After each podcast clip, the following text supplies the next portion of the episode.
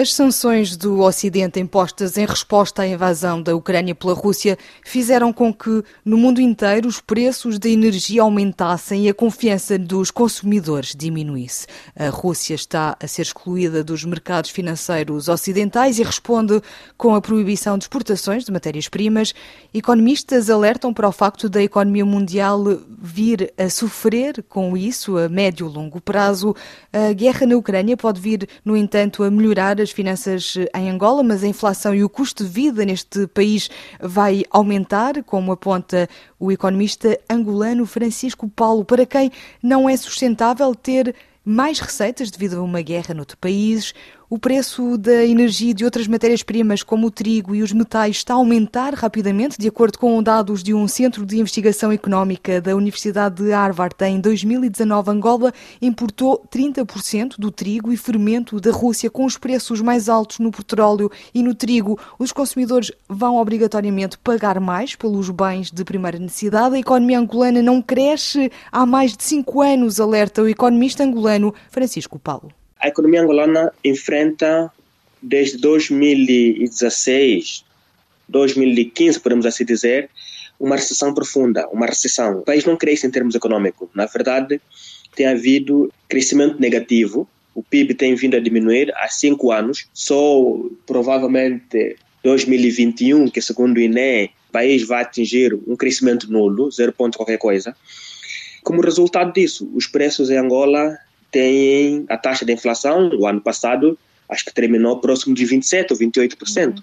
Mesmo antes da subida do preço do, do trigo, o país já tem problemas de inflação estrutural. Por quê? Porque não consegue aumentar a produção interna. E mesmo a pouca produção interna existente, não consegue ir aos centros de, de grande consumo porque as infraestruturas, as estradas não estão em boas condições. Os, os caminhões que levam produtos de Luanda para as outras províncias gastam muito dinheiro em termos de pneus, em termos de substituição de peças, porque as vias não estão em condições. Em todo o país, podemos assim dizer. O país já enfrenta problema de inflação estrutural devido ao sistema logístico e também falta de oferta interna de produtos. É óbvio que com o aumento dos preços do trigo, o país Angola é um país é, essencialmente importador de todos os bens e serviços, quase mais de 70% daquilo que o país consome é importado, isso significa que as importações serão mais caras. O facto de Vladimir Putin ter assinado um decreto para proibir as exportações de produtos e matérias-primas, que consequências pode vir a ter esta medida para Angola e pergunto-lhe também para o mundo? Felizmente, nessa questão de trigo, eu acho que ainda há outros países que podem suplementar isso porque quer a Ucrânia e a Rússia, acho que representam por aí 25% ou 30% da, da exportação mundial, ou seja, 70% está nos outros países. Acho que aí podemos haver a, pode alternativas, haver a, é isso? A alternativa. Não me preocupo com isso. É óbvio que o presidente Putin tomou essa iniciativa, sabe que está se isolado, então precisa de, do próprio trigo e, e a própria farinha para o consumo interno, né? caso esse embargo dura muito, muito tempo. Outra das, eh, afirmações que têm saído nos últimos tempos é, é, o facto de economistas darem conta que Vladimir Putin pensava que as sanções ocidentais iam ter pouco impacto e que o Ocidente faria muito pouco no futuro, mas afinal o presidente russo estava completamente errado nos dois casos. Isto significa que as sanções estão mesmo a ter um impacto muito importante na economia russa. Sim, porque, senhor jornalista, o problema é que as transações econômicas dependem da confiança. A confiança é um elemento muito importante nas transações econômicas. Tem que haver confiança no curto, no médio e longo prazo. Basta haver qualquer indício de desconfiança, é óbvio que as relações econômicas não serão as mesmas. Mesmo que a guerra termine hoje, alguns países terão muita dificuldade de confiar quer no, no próprio Estados Unidos ou nas grandes potências, porque não se pode usar a arma para ameaçar o outro. Não se pode, isso vai contra todo o senso. A economia é uma não arma hoje? Infelizmente é. Infelizmente é. Nós fizemos relações econômicas, em primeiro, com as pessoas que, nós, que são nossos amigos, porque temos a garantia que poderão sempre nos ajudar. Agora, fazer relações com uma pessoa completamente estranha é complicado. Agora, se o nosso amigo não nos trata bem, eu penso duas vezes amanhã de firmar um novo contrato com esta pessoa.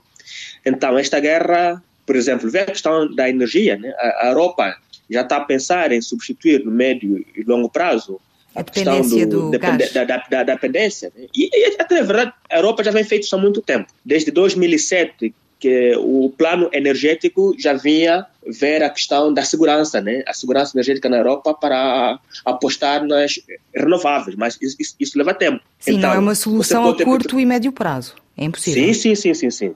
Mas pelo menos a ideia e o objetivo está lá. O que, que pode acontecer agora? Por exemplo, os Estados Unidos baniu as importações, é claro que os outros membros da OPEC podem exportar mais para os Estados Unidos. Mas o grande problema de Angola, em especial, infelizmente, Angola, no setor petrolífero, enfrenta problemas técnicos muito profundos. Não tem capacidade de aumentar a produção no curto prazo. O setor petrolífero tem estado em recessão, eh, acho que desde 2014. Não cresce, não cresce. É preciso um período de transição energética de 20 a 30 anos. Ah, sim. A, a, a transição energética leva tempo leva tempo. Com a questão da guerra, é óbvio que também pode se acelerar é, é alguns poucos, mesmo nossos consumidores, tentar consumir menos e ver equipamentos que consomem menos energia. Pronto, temos que nos adaptar. Felizmente, o homem consegue se adaptar às circunstâncias. E que alternativas são essas, Francisco? que alternativas são, são essas? Felizmente, eh, no caso da Europa, né, o inverno está a terminar. Isso já, já é bom o inverno está a terminar, consome-se, usa-se muito, muita energia na, na questão no, no inverno, é, é, apostar nas energias renováveis, porque mesmo a questão do petróleo, sabe que é, quer o próprio mundo, e a Europa em especial, tem o objetivo de se livrar do carbono, né? É alcançar a neutralidade carbônica. E esse é um projeto que, é, curiosamente, que mesmo a própria China, que é um dos maiores poluidores, também está nesta eh, nesta senda. A China comprometeu-se que em 2060 poderá alcançar a neutralidade carbônica, porque a forma que estamos a usar os combustíveis fósseis não, não é bom para o aquecimento global, para o próprio ambiente. Então, as economias estão preparadas, estão se preparar para a transição. É claro que isto leva, leva tempo, mas a questão da guerra vai acelerar mais as situações. Os cientistas e tem, temos que ver métodos, tecnologia mais rápidas que podem nos ajudar a alcançar isso no, no menor curto tempo possível. Era o economista angolano Francisco Paulo, o nosso convidado desta sexta-feira.